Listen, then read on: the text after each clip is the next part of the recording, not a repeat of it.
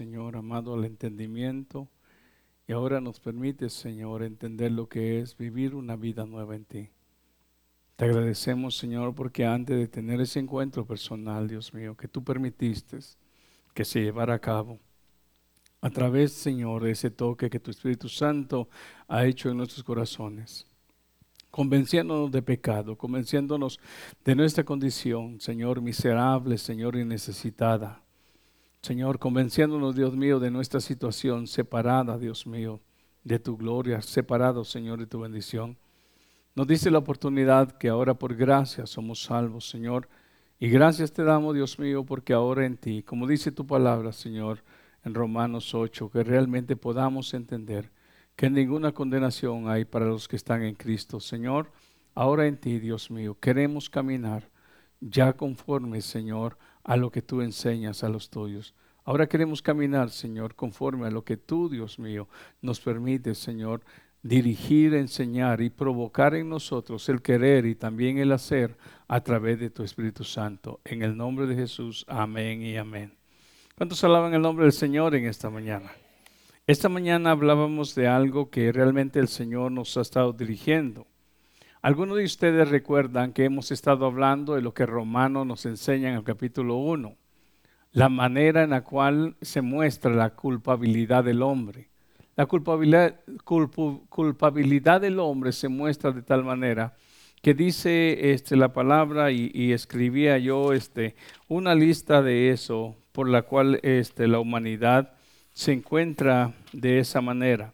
Según Romanos capítulo 1, verso 24, muestra la humanidad entregados a la inmundicia, muestra la humanidad entregado a las concupiscencias de sus corazones, muestra la humanidad como entregado a la mentira, muestra la humanidad como entregados a pasiones vergonzosas, muestra al hombre entregado a una mente reprobada, muestra al hombre atestado de toda injusticia. Y luego Romanos capítulo 3 del verso 9 al 19 nos enseña que no hay justo algún uno. Entonces realmente eso manifestaba y manifiesta la condición del humano, la condición humana. El hombre en sí no podía ni puede salir de esa condición por sí mismo. Necesitaba de un Salvador. Tuvimos el ejemplo en el Antiguo Testamento cuando Israel, después de 430 años de ser esclavo, ellos mismos no pudieron liberarse a sí mismos. Dios tuvo que levantar un legislador, tuvo que levantar un libertador. Levantó a Moisés y con la mano y el poder de Dios, Moisés pudo liberar a un pueblo esclavo. De la misma forma, es un tipo que ahora representa a Cristo para el hombre. El hombre no podía liberarse a sí mismo de la esclavitud. El hombre no podía liberarse de esa opresión, de esa lista que hemos leído en este momento. Necesitaba de un Salvador. Jesús significa y es el, Salvador del mundo. Jesús es nuestro Salvador.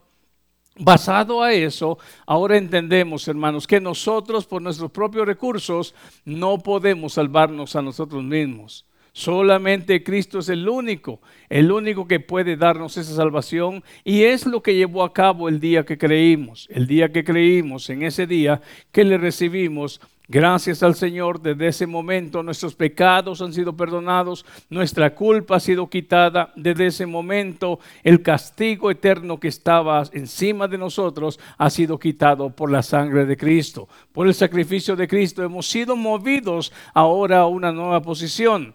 Ahora en esta nueva posición de la cual hemos sido movidos, no porque hicimos alguna obra para merecerlo, sino por los méritos de Cristo, ahora en Cristo, alumbrados por la luz de Dios, ahora perdonados, ahora reconciliados, ahora ya no muertos en nuestros delitos y pecados, como decía Efesios 2.1, sino que ahora siendo una nueva criatura. La Biblia nos enseña algo y en esta, en esta mañana vamos a leerlo. Vamos a ver lo que dice Colosenses capítulo 3. En esta mañana lo leíamos. Y vamos a ver realmente lo que nos enseña Colosenses capítulo 3, verso 5. Esta mañana el Señor nos permitía leer esta palabra y ciertamente nos hace meditar mucho respecto a lo que el Señor nos ha dado del inicio de esta mañana. Gloria al Señor. Colosenses capítulo 3, verso 5 dice, Haced morir pues lo terrenal en vosotros, ¿Es fácil, hermanos? ¿Es fácil, hermanos?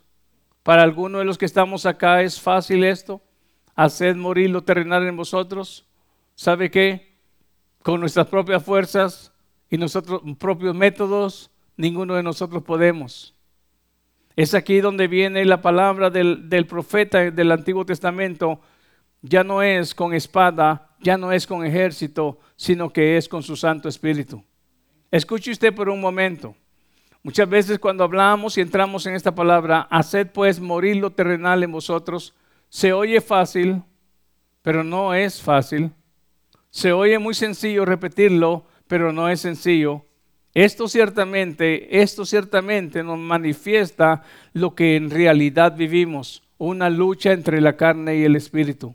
La carne mira hacia abajo, el espíritu mira hacia arriba. Ahora, ¿cómo podremos nosotros vencer y cómo podremos entender el, pensamiento del siervo Pablo aquí a la iglesia de Colosas? Haced morir pues lo terrenal en vosotros. Cuando hablamos de lo terrenal en nosotros, hay una lista más adelante. Y si nos damos cuenta de qué terrenal está hablando el siervo Pablo, dice, haced pues morir lo terrenal en vosotros. Fornicación, impurezas, pasiones desordenadas, malos deseos y avaricias, que es idolatría, por las cuales la ira de Dios viene sobre los hijos de la desobediencia, y en las cuales vosotros también, dice el siervo Pablo los a las iglesias de Colosas, en las cuales vosotros también anduvisteis en otro tiempo, por cuanto vivías en ellas. ¿Cómo se puede huir, huir de la fornicación? Hablábamos de una palabra, hermanos, de lo que algunos, algunos que se les llamó los padres de la fe en los primeros siglos optaron por tomar ciertas ideas en las cuales ellos podrían llevar a cabo esta acción. ¿Qué acción? De poder dominar sus deseos, de poder este, controlar sus impulsos, de poder hasta cierto punto detener la, la, la ¿cómo se dice? La tentación al grado que ellos pudieran lograr vencer y poder someter, como dice aquí el siervo, hacer morir pueblo terrenal en vosotros. La pregunta es esta, se nos ha hablado la palabra, se nos ha enseñado. En los tiempos anteriores muchas personas optaron por seguir algunas regulaciones y en esta mañana quiero decirles esto, unos optaron por irse quizás a los desiertos. ¿Será que esa fue la manera que Cristo enseñó a sus discípulos? Para poder huir de la fornicación, para huir del control de la impureza, para huir de los malos deseos, tengo que irme a un desierto y vivir en una cueva para no tener contacto con la sociedad. Ciertamente, aquí nos damos cuenta nosotros, hermanos, y vamos a ver exactamente lo que estaba pasando en la iglesia de Colosas. En la iglesia de Colosas habían entrado algunos maestros que estaban introduciendo ciertas filosofías en las cuales les estaban diciendo que la fe en Cristo no era suficiente, que lo que obraba a través del poder de Dios, a través de la fe, no era suficiente. Es aquí donde entraron y comenzaron a introducir ciertas actividades y ciertas acciones. Es ahí donde Pablo dice, en Cristo estamos completos. Es aquí donde el siervo Pablo está tratando de balancear lo que está entrando a aquella iglesia. Y sabe que, hermano, ese problema no quedó nomás en la iglesia de Colosas. Ese problema lamentablemente se ha vivido en tiempo anterior y en tiempo presente. Aún hermanos, aleluya, muchas veces ustedes hablaron, hermanos, y quizás oyeron hablar de, eh, de historia, de lo que es la historia de la iglesia cristiana, Orígenes, uno de los primeros padres de la fe. Si ustedes no se dan cuenta, muchos de esos padres, para poder evitar lo que es este, la, lo que es la tentación y lo que poder evitar, hermanos, el impulso de la carne, ellos hicieron ciertos votos y ciertas acciones por las cuales ellos querían lograr, lograr alcanzar aquello. ¿Sabe usted que muchos tras seguir una información que se dio en ese tiempo optaron por seguir en malas decisiones? Y vamos a ver de qué nos está hablando la Biblia. Miremos lo que dice Colosenses, en primer lugar, ahí donde está, capítulo 2, y vamos a ver en verso 16. Hemos andado por estos versos por mucho tiempo, pero ahora lo vamos a, tocar bajo la idea, hermano, de lo, que, que el Señor nos ha enseñado en esta mañana. Y en esta mañana podemos reflejar tres cosas, legalismo, misticismo y ascetismo. Ojalá y usted lo tuviera en mente. Legalismo, misticismo y ascetismo. Pero la tercera cosa quisiéramos encerrar hoy, ascetismo. Eso estudiaba, eh, Dios me permitió estar ayer con los jóvenes, este, con mi hermano Pedro, que estaban orando y dándole al Señor un momento de oración acá en este lugar. Y el Señor me permitió hablarle respecto a lo que es el ayuno. Pero el ayuno que Dios y el Espíritu Santo dirige no el ayuno que entró en esta práctica meramente donde solamente era un trato duro al cuerpo. Hay una gran diferencia un ayuno que es para castigar y someter a mi cuerpo y un ayuno que es como ofrenda agradable a Dios que desata ligaduras, que rompe yugos y también quita cargas. Hay una gran diferencia en eso. Eso lo dice Isaías 58 cuando el Señor enseña al pueblo de Israel. Entonces nos damos cuenta que ciertas prácticas, como lo que Cristo llevó a cabo en el desierto, 40 días y 40 noches en ayuno, nos enseña la palabra que Cristo fue llevado por el Espíritu a esa acción. Sin embargo, más tarde, muchos ascéticos, se le llama, comenzaron a hacer esas prácticas, pero no más con la idea de que a través de un ritual o una fórmula, más que todo buscando una fórmula de poder poner lo que dijimos aquí en este momento, poder, este, eh, ¿cuál es la palabra? Hacer morir lo terrenal en sus vidas. ¿Sabía usted que muchos de esos padres del segundo y tercer siglo, muchos de ellos oyendo lo que estas doctrinas decían o aceptando muchas de estas doctrinas del ascetismo, muchos de ellos privados a lo que le llamaron hermanos al celibato, celibato, perdón, entraron en lo que es el celibato. ¿Qué es el celibato? La abstenencia de una relación sexual o de la compañía de una esposa.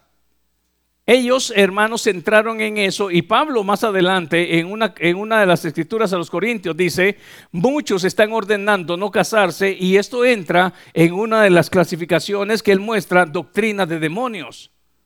El abstener al hombre de casarse entraba en esa clasificación. Mas, sin embargo, muchos optaron por entrar por esa línea para evitar darse el placer de tener una esposa y poder este, gozar con ella, con su esposa, cosa que Dios fue un diseño de Dios en el matrimonio. Por tanto, dice, serán una sola carne. No solamente en su unión matrimonial íntima, sino que en todo su pensar y en su caminar, ellos serían una sola carne. Ahora nos damos cuenta nosotros. Ciertamente la palabra nos enseña, haced morir pueblo terrenal en vosotros. Es bien fácil decirlo.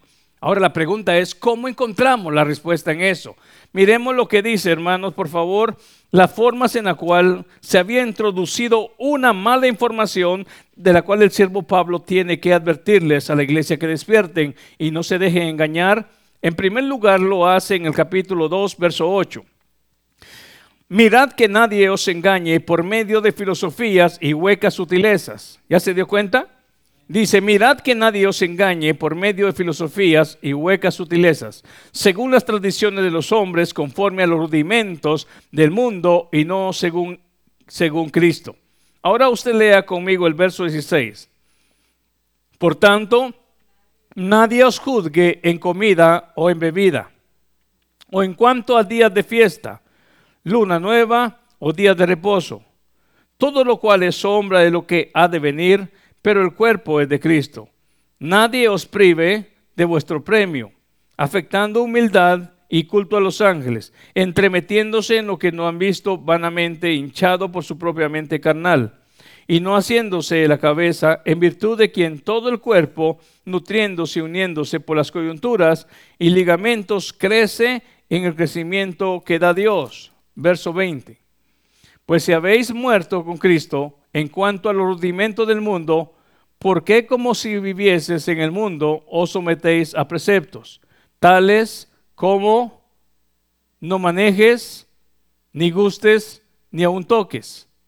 Ahora, ¿por qué es que estaba apareciendo este juicio en cuanto a comidas, bebidas y fiestas y reposos? ¿Sabe usted por qué? Porque se estaba manifestando en sí que la palabra del Evangelio no era suficiente.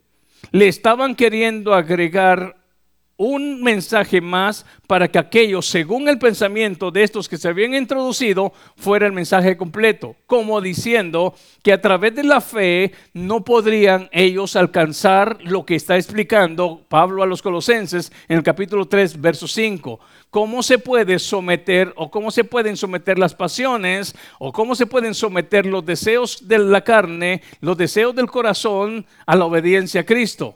Se necesitaba entrar por los rituales de comidas, fiestas y aún tener este que evitarse de todas aquellas cosas, pues fíjese usted antes de que pasemos a lo que vamos a seguir. Quiero explicarles lo que significa en sí la palabra ascetismo y de eso es lo que está hablando el verso 20 que vamos a leer.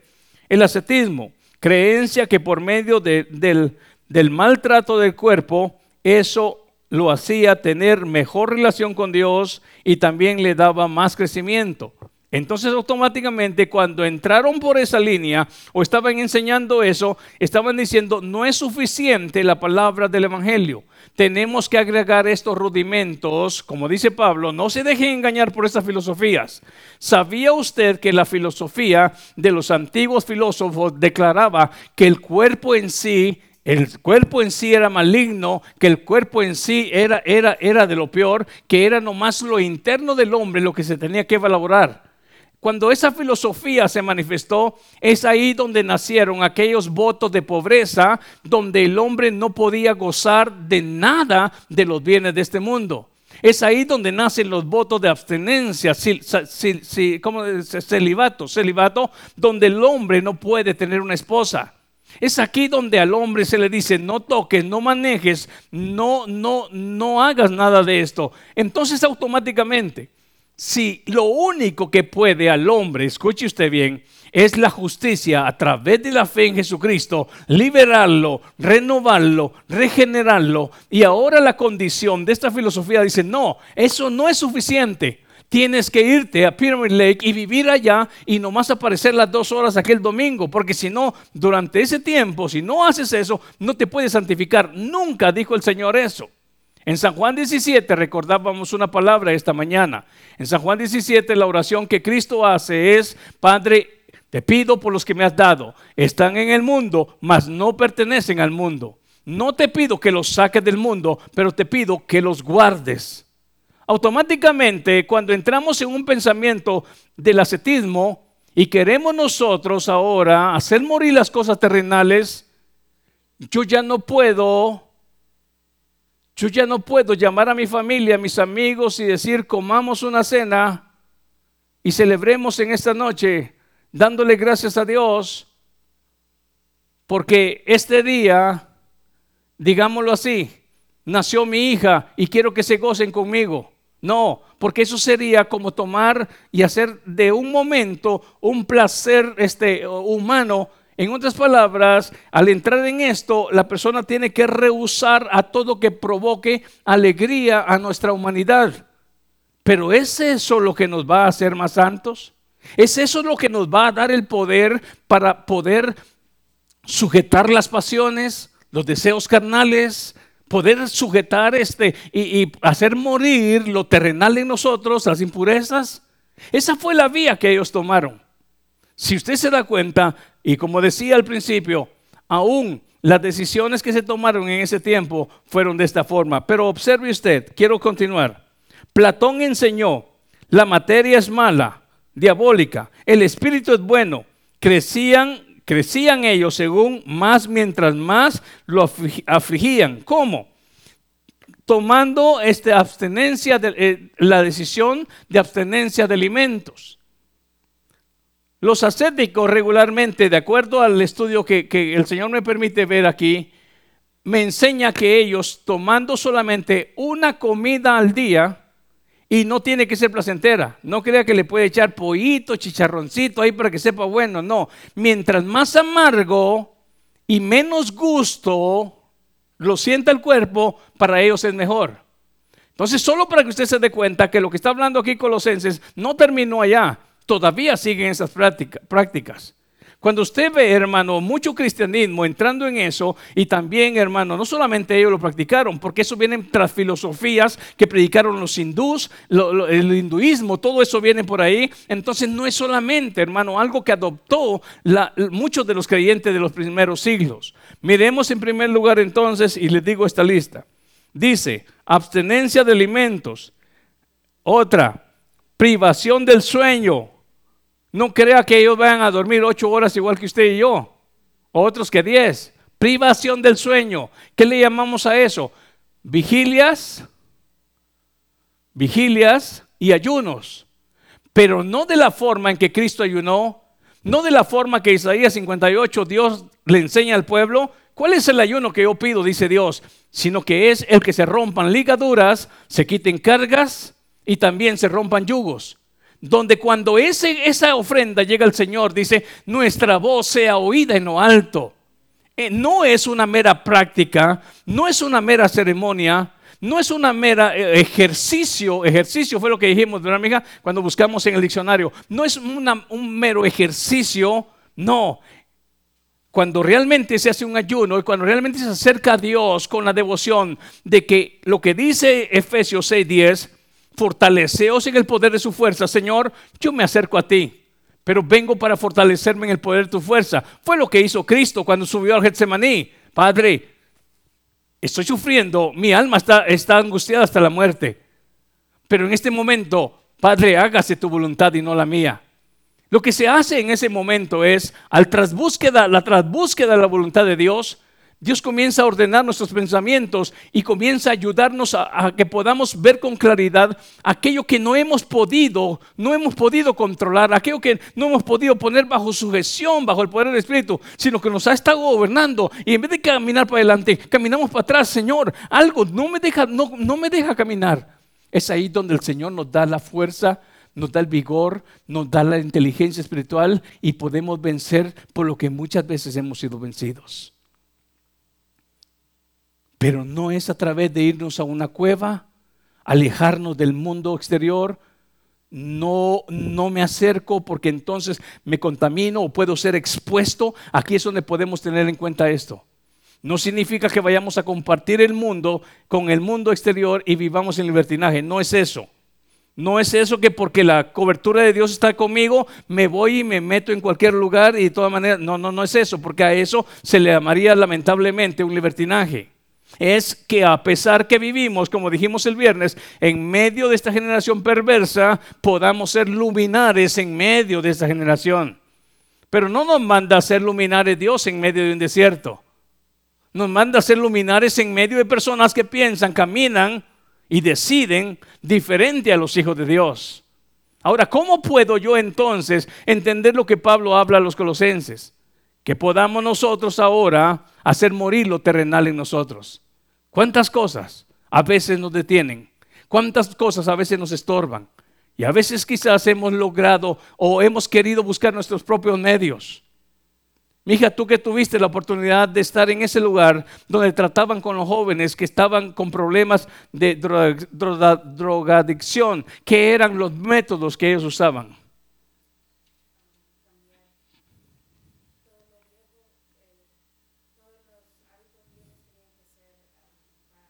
En primer lugar, ellos no podían traer dinero en su bolsa, ¿verdad? Fíjese que conocía a muchos muchachos, dicen, nosotros no podemos traer dinero en nuestra bolsa, porque eso les evitaría a ellos el deseo de ir a comprar droga. Bueno, son buenos los métodos. La pregunta es esta, ¿qué tal en el corazón? En el corazón estaba el deseo de hacerlo. Entonces, a, pesar de que los métodos hasta cierto punto llegan a lograr algo, no hay como lo que hace el poder del Espíritu Santo en el corazón transformador en una persona. A eso es lo que Pablo quería referirse. Quizás algunas cosas, y lo va a leer usted conmigo. Mire lo que dice el verso 20. Capítulo 2, verso 20. Colosenses capítulo 2, verso 20. Dice, pues, se habéis muerto con Cristo en cuanto a los rudimentos del mundo ¿por qué como si vivieses en el mundo os sometéis a preceptos, tales como no manejes, ni gustes, ni aun toques, en conformidad a mandamientos y doctrinas de hombres? ¿Qué cosas, cosas que todas se destruyen con el uso. Tales cosas tienen a la verdad cierta reputación de sabiduría, en culto voluntario, en humildad y en duro trato del cuerpo. Recuerde esa palabra, si usted lo puede, puede escribir lo puede subrayar, subraya esa palabra, duro trato del cuerpo, pero no tiene valor alguno contra los apetitos de la carne. Wow. ¿Puedo hacer votos de pobreza? ¿Puedo hacer votos de castidad? ¿O puedo entrar en, eh, ¿cómo se llama? ¿Salivato? ¿Celibato? ¿Celibato? La abstenencia de tener una esposa. Puedo entrar quizás este, a renunciar a, Es más, fíjese hermano, no le terminé de leer la lista, pero ya leyendo esto, que no tiene nada hermano, no tiene valor alguna contra los apetitos de la carne, miremos y le voy a volver a repetir lo que en sí este, aquí explicaba. Abstinencia de alimentos, privación del sueño, voto de pobreza, abstención de aseo. ¿Sabe usted? Abstención de aseo. O sea, aún el bañarse y el cambiarse ropa para ellos es como un halago al cuerpo. Entonces observe, hermano, que esto no es cosa poquita, esto es algo, hermano, bien sumergido en esta práctica. Ahora, si nos damos cuenta, dice, abstención de aseo. También el uso de ropa incómoda. ¿Cuántos han oído el significado de la ropa de silicio? ¿Alguno conoció, hermanos, esos sacos donde se echaba el azúcar? ¿El azúcar, hermano Mario? ¿El azúcar? ¿Qué tal, hermano, si usted trajera en este momento un vestido o nosotros un gabán de silicio? Todos nos miraríamos como costales, nadie traería corbata ni, saco. Ahora, la cuestión es esta, para verme más santo, para verme más puro, ¿tengo que traer un traje de camello como lo traía Juan? No, esa es realmente la idea que lamentablemente se ha distorsionado, que es santidad, que es realmente renuncia a lo que es el mundo. En el mundo están, pero ya no son del mundo. Significa entonces que yo no merezco ¿no merezco tomarme unas vacaciones con mi familia? ¿Significa entonces que yo no merezco irme con mis hermanos, mis amigos al parque y hacer una carnita asada porque eso es un deleite para mí? Ese es el lema que realmente en este momento estamos tratando. ¿Cómo vamos nosotros a renunciar? ¿Es a través de esos medios? No es a través de esos medios. Ahora, ¿por qué? La Biblia nos lo enseña y vamos a regresar, hermanos, y quiero decirles esto. Voy a terminarles. Dice, el uso de ropa incómoda como el silicio, maltrato al cuerpo con instrumentos punzantes y cortantes. Segundo, el celibato o abstenencia de relaciones sexuales. Si nos damos cuenta entonces acá, vamos a ver exactamente lo que iba a comenzar a decirles y mire por favor lo que nos enseña a nosotros. Primera de Timoteo, vamos a ver el capítulo 6 y ahí fue donde puse unas, este, unos textos, gloria al Señor. Primera Timoteo capítulo 6, verso 17. Mire lo que nos enseña en Primera Timoteo capítulo 6, verso 17. Y esta palabra, hermanos, si la palabra es clara, a nosotros nos ayuda a tener más, más este, luz en lo que estamos haciendo. Capítulo 6, verso 17 de Primera Timoteo, ¿lo tiene? Mire lo que dice. A los ricos de este siglo ¿Hay ricos aquí? ¿Ah? ¿Hay ricos aquí? Mire hermano, ¿cuántos tienen carro? Pues usted ya es una mujer rica. ¿Sabe de qué estamos hablando muchas veces? De lo necesario que Cristo habla, pan, comida y techo. Ya cuando tenemos tele, carro, celular, solamente usted, hermano, regularmente trae un celular que ya cuesta más de 100 dólares. Entonces usted tiene la posición de un hombre o una mujer que sí tiene más de lo necesario. Quizás no tenemos, no somos los dueños de, un edificio de aquí de Rino, pero sabe que tenemos más que lo que necesitamos. Pero observe usted, ¿qué es lo que dice el siervo Pablo a Timoteo? A los ricos de este siglo manda que no sean, ¿qué dice? Altivos, ni pongan la esperanza en qué? En las riquezas, las cuales son inciertas, sino en el Dios que vivo, que nos da todas las cosas en abundancia, para que las despreciemos, para que las dejemos, para que las entonces es pecado que usted se coma un su buen pedazo de, de, steak y lo goce después de haber trabajado una semana dura. El predicador en Eclesiastés dice, no. El predicador en Eclesiastés dice, es bueno que el hombre disfrute del fruto de su trabajo, porque esto es bueno delante de Dios. Entonces automáticamente va totalmente diferente a toda acción del ascetismo diciendo, de esa manera encuentro mi crecimiento y de esa manera entonces yo voy a poder entonces hacer morir todas las pasiones y, cosas terrenales de mí. No, no es a través de ese medio. Podemos disfrutar de lo que Dios nos ha dado. Si Dios le ha dado algo, eh, eh, y se lo voy a leer, hermano, porque para que usted no diga que yo lo inventé, Toda buena dávida, todo lo bueno que ha llegado a su vida, ha llegado porque Dios se lo ha dado. Entonces observe usted, hermano, toda buena dávida. Santiago 1.17, mire lo que dice Santiago 1.17. Y eso es para que usted se dé cuenta que realmente podemos disfrutar de las bendiciones que el Señor nos ha dado sin descuidar, hermanos, aleluya, nuestra vida espiritual. ¿Tiene usted Santiago? Santiago capítulo 1, verso 17, dice de esta forma. Observe usted. Verso 16 dice, amados hermanos míos, no erréis. Toda buena dávida y todo don perfecto desciende de lo alto, del Padre de las luces, en el cual no hay mudanza ni sombra de variación. Entonces, todo don perfecto y toda buena dávida que ha recibido usted, desciende de Dios y tiene que darle gracias a Dios y tiene que disfrutar lo que Dios le ha dado, disfrutar lo que Dios nos ha dado sin renegar por lo que no tenemos.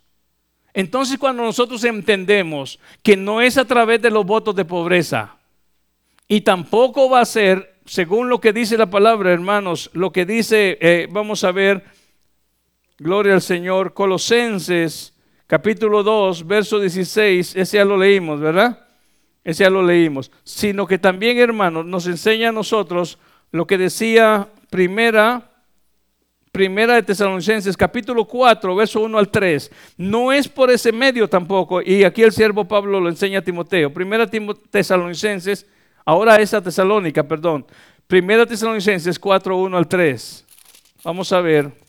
Si hay que sobre poner, hermanos, nuestro caminar. En esta mañana el Señor nos habla de qué manera lo hacemos, lo debemos de hacer. Primera Tesalonicenses 4, ¿lo tienen? Verso 1 al 3. Por lo cual, hermanos, os ruego y exhortamos en el Señor Jesús que de la manera que aprendiste de nosotros, como os conviene, conduciros y agradar a Dios, así abundéis más y más. Oiga, la manera que aprendieron de Él, porque ya sabéis qué instrucciones os dimos por el Señor Jesús pues la voluntad de Dios es vuestra santificación, que os apartéis de fornicación. Eso es lo que estábamos hablando en Tesalonicenses. Que cada uno de vosotros sepa tener su propia esposa en santidad y honor. ¿Ampara esto el, el celibato? Esto totalmente le dice no es por ese rumbo. Oiga bien, si la manera de poder entender lo que eh, Colosenses 3:5 dice, que hagamos morir lo terrenal en nosotros, fornicación, no es el celibato a través de decir no, sino que es a través de lo que enseña aquí el siervo Pablo, una vez más lo leo. ¿Qué es el verso que leímos? Desde el 1, ¿verdad? Desde el 1 al 4. Por lo demás, hermanos, os rogamos y exhortamos en el Señor Jesús que la manera que aprendiste de nosotros, aquí, cómo os conviene conduciros y agradar a Dios, así abundéis más y más. Porque ya sabéis qué instrucciones os dimos por el Señor Jesús. Pues la voluntad de Dios es vuestra santificación. ¿Lo cree usted? Que os apartéis de fornicación. ¿Lo cree usted? Ahora, ¿a través de qué medio? No es del, como dijimos, celibato, sino dice el verso 4, que cada uno de vosotros sepa tener su propia esposa en santidad y honor, no en pasión de concupiscencia, como los gentiles que no conocen a Dios. Ahora, aquí es donde usted se da cuenta. Pero mire entonces lo que dice ahora 1 Timoteo 4. Ahora sí, 1 Timoteo 4, 1. Ahí es donde tenemos una vez más, otra vez más la explicación del Señor. ¿Qué medio vamos a usar? ¿Qué vía vamos a usar para poder entonces nosotros alcanzar esto que dice Colosenses 3:5. Gloria al Señor. Alabamos el nombre del Señor. Ok, gracias al Señor, aleluya. Oh, aleluya. Mire lo que dice el capítulo 4. Pero el Espíritu dice, ¿qué dice? Claramente que en los postreros tiempos algunos apostatarán de la fe, escuchando a espíritus engañadores y a doctrina de demonios. Yo no sé si usted había calculado, hermano, que esos son doctrina de demonios y mire lo que viene. Por la hipocresía de mentirosos que teniendo cauterizado la conciencia, ¿qué dice? Prohibirán casarse y mandarán abstenerse de alimentos que Dios creó. Basado a esto, muchos dicen, no, el ayuno ya no es bíblico. No, no está hablando aquí del ayuno espiritual, del ayuno sabio. Aquí está hablando de un ascetismo que entra en una práctica de duro duro trato del cuerpo para buscar una vía diferente a lo que es la fe en Cristo. Entonces automáticamente volvemos y leemos para que usted entienda qué es lo que estamos diciendo. Una vez más el verso 1. Pero el Espíritu dice claramente que en los postreros tiempos algunos apostatarán de qué? De la fe, de la enseñanza que se les ha dado, que a través de Cristo, a través de la fe en Cristo, a través del poder del Espíritu Santo, a través de la palabra que alumbra el hombre, como dice Salmo 19, verso 7, la ley de Jehová es perfecta, que convierte el alma. Cuando yo digo que abstenerme del privilegio que Dios me da de tener mi esposa, por otro medio puede encontrar eso. El siervo Pablo nunca, a pesar de que él vivía solo, nos da la historia que podría ser que él enviudó. Podría ser que él vivió su vida solo en sus tiempos siguientes, pero él dice, si alguno quiere quedarse como yo, pero si tiene el don de ascendencia, si no, es mejor que se case en vez de que se esté quemando o se esté corrompiendo. En otras palabras, nos damos cuenta acá que el siervo Pablo, a pesar de que él en sus tiempos de su servicio manifiesta no tener esposa, él dijo, si alguien puede quedarse, que se quede solo. No porque la mujer sea un problema, es que vivir en matrimonio se tiene que vivir sabiamente. Pero el siervo Pablo dice, si puede quedarse solo, quédese solo. Pero si no tiene el don de incontinencia, dice mejor cásese. Ahora, entonces entendiendo en esto, hermano, mire lo que dice aquí, el capítulo 4.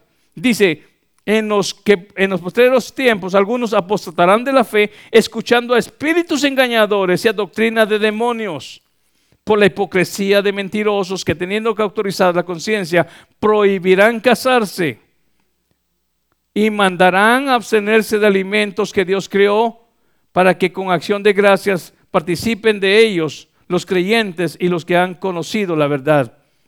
Porque todo lo que Dios creó es bueno y nada es de desecharse si se toma con acción de gracias, porque por la palabra de Dios y por la oración es santificado.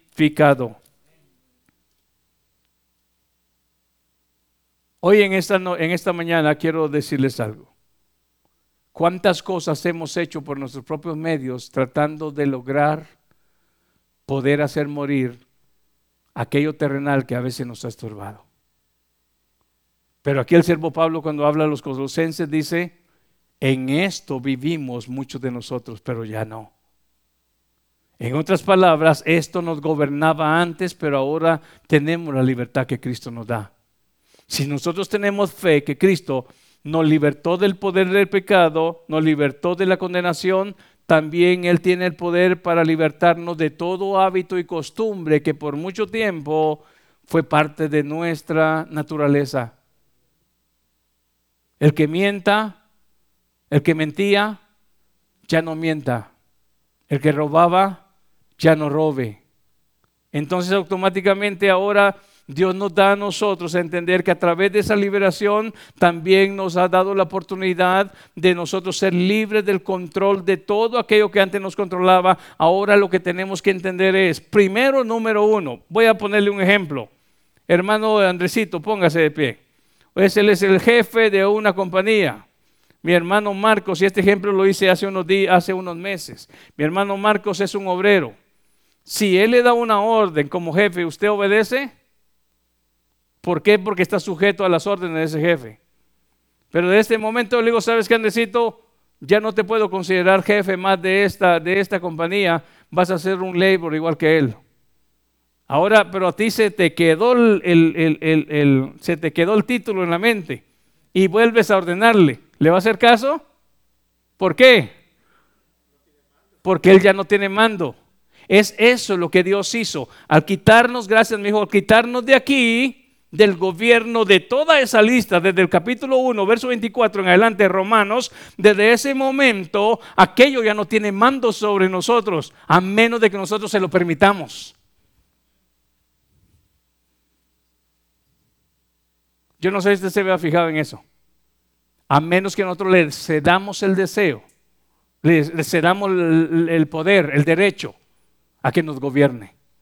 Pero legalmente, ante Dios, ese dominio, esa cadena, ese yugo, esa ligadura, la sangre de Cristo la ha roto. De a partir de ese momento, cuando hablamos de salvación, hablamos de liberación. En ese momento de liberación yo quedo libre para poder servir al Señor y desde ese momento poder a través del Espíritu Santo que mora en nosotros, en mi vida, a través de ese Espíritu Santo poder entender lo que el profeta en el Antiguo Testamento dijo. Ya no es con espada, no es con carro, no es con ejército, sino es con mi Santo Espíritu. Ahora, aquí la pregunta, o lucho en la carne y lucho con mi razonamiento o permito que el Espíritu Santo me dirija a toda verdad.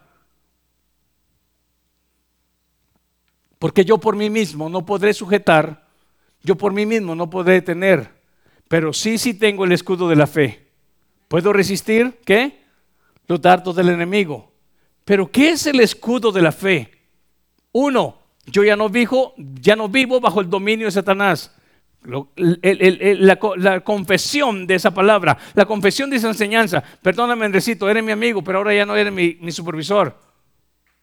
Si, dijeron que hay que hacer algo, ¿sabes qué? Se me hace que tú y yo vamos a ir a recoger aquello que están mandando. Entonces en ese momento, al darme cuenta yo que aquella lista de Romanos 1.24 en adelante, que me tenían atado a la mentira, atado al desorden, atado a la concupiscencia, ya no es parte de mi nueva vida en Cristo, ahora puedo vivir una vida diferente. Lo que pasa es que muchas veces, aún estando en Cristo, creemos que todavía la concupiscencia, el mal deseo, la inmundicia tiene dominio o debería tener dominio y control sobre mí. No es así. Es eso a lo cual Dios no quiere despertar. No es a través, a través, hermano, de una práctica de lo que mencionamos en este momento acá. Personas que se encuevan, personas que hacen acciones, hermano, para evitar ese dominio. No es a través de esas acciones. Fíjese usted, deje de bañarse un año para no recibir ese, placer en su cuerpo. Con dos días, dice la hermana, ya huele a su pilote uno. Ahora imagínese, hermano, cuando gentes entraron en esos tratos. Y ahora, hermano, estamos hablando de, de ideas erróneas. ¿Qué es lo que podemos hacer entonces y esto, con esto concluyo. Mire lo que dice ahora. ¿Qué es lo que podemos hacer si la palabra nos enseña en Romanos?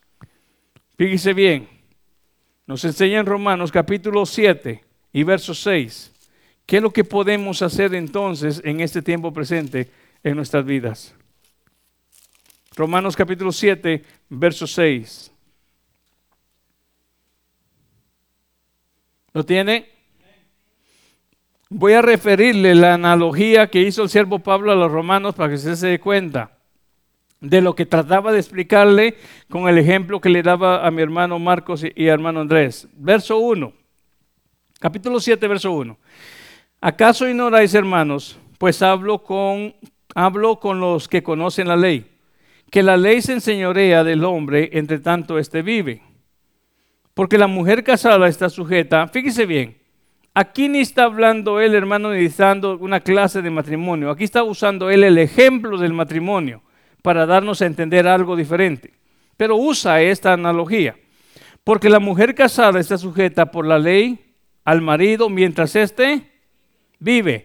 Pero si el marido muere, ella queda libre de la ley del marido. Así que, por eso es un ejemplo, una analogía. Así que, si en vida del marido se uniere a otro varón, será llamada adúltera. Pero si su marido muriere, es libre de esa ley. De tal manera que si se uniere a otro marido, no será adúltera. Bueno, esto es conforme a la ley y ahora transmite un ejemplo espiritual. Por eso decía, es una analogía. Verso 4. Así también vosotros, hermanos míos, habéis muerto a la ley mediante el cuerpo de Cristo, para que seáis de otro, del que resucitó de los muertos. Oiga, para que seáis de otro, del que resucitó de los muertos, a fin de que llevemos fruto para Dios porque mientras estábamos en la carne, ahí va el punto, las pasiones pecaminosas que eran por la ley obraban en nuestros miembros llevando fruto para muerte. Pero ahora estamos, ¿qué dice? Libres de la ley por haber muerto para aquella en que estamos sujetos. Ahora viene el punto. De modo que sirvamos bajo el régimen nuevo del Espíritu y no bajo el régimen viejo de la letra ¿Qué nos da a entender eso? Bajo el régimen nuevo del Espíritu nosotros hemos sido libertados. Por gracia somos salvos. Ahora a través del caminar en Cristo, toda aquella culpa, todo aquel pecado, todo aquello que estaba en contra de nosotros, todo aquel dominio ha sido quitado. Si pensamos conforme a la ley, aquí no vamos a dar un paso porque siempre nos vamos a sentir deudores. Pero si pensamos acá como caminando como siervo de la gracia, alcanzando lo que no merecíamos, ahora en Cristo podemos sentir la libertad que recibimos a través de la fe en Cristo, por los méritos de Cristo hecho en aquella cruz. A través de este momento, entonces yo me considero justo o soy, he sido, he sido, este, ¿cómo se dice? He sido este, declarado justo no por mis obras, sino por las obras de Cristo. Entonces a partir de ese momento no hay diablo ni hay demonio que me pueda acusar, porque la sangre de Cristo me ha limpiado de todo pecado. Yo no sé si usted lo ha entendido, sábado. Si tus pecados fueran rojos como el carmesí, puedo limpiarlo al grado de que se mire tan blanco como la nieve, tan blanco como la, como la lana, que en este momento mis pecados han sido perdonados. Ahora, pero todavía tengo un cuerpo. ¿Qué pasa con eso? Ahora ese cuerpo, fíjese bien, estando conectado a Cristo, comienza a recibir la vida y la regeneración diaria a través de mi conexión en Cristo. Señor, tú me has salvado sin haber hecho ningún mérito. Y ahora estando reconciliado contigo, ¿cuánto más no creo yo que tú harás en mi diario caminar?